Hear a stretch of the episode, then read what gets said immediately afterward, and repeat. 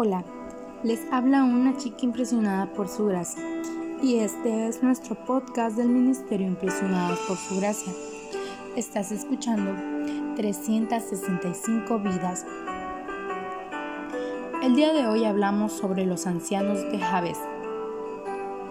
Danos siete días para que podamos enviar mensajeros por todo el territorio de Israel, respondieron los ancianos de Jabes. Si no hay quien nos libre de ustedes, nos rendiremos.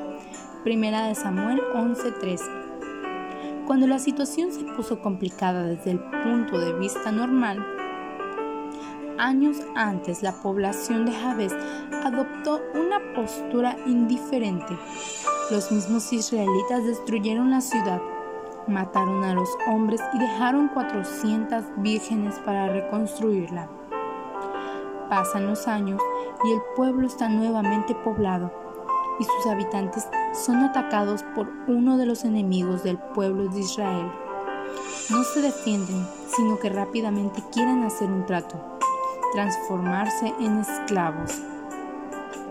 Como la contrapuesta es demasiado fuerte, todos los hombres perderían su ojo derecho.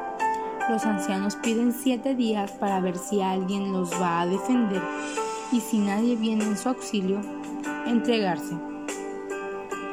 Fe en Dios, oración, consulta del profeta. Ninguna de estas opciones es ni siquiera puesta en discusión por los líderes de este pueblo. La reacción de los ancianos de Jabes es absolutamente terrena, sin la más mínima pizca de espiritualidad. ¿Cuál es su reacción en tiempos de crisis? ¿Cuál es tu primera respuesta cuando el enemigo te sitia? ¿Hasta qué punto de tu vida en lo espiritual tiene importancia? Entregarnos al enemigo es fácil, causa menos dolores de cabeza que enfrentarlo. Dios está dispuesto a colocar a todas las fuerzas del cielo a las órdenes de cualquier ser humano que lo necesite y pida su ayuda.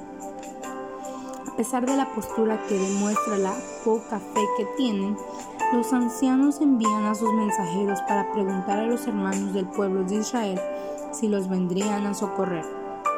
Cuando aquellos llegan a la ciudad de Saúl, el ungido rey de Israel toma su primera decisión como comandante político del pueblo.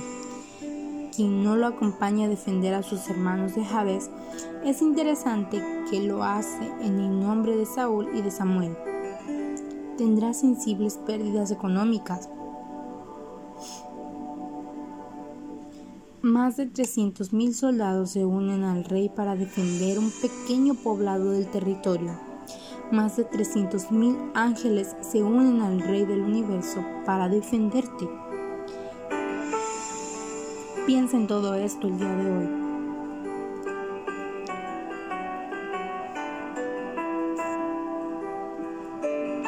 Gracias por escucharnos en este bello día.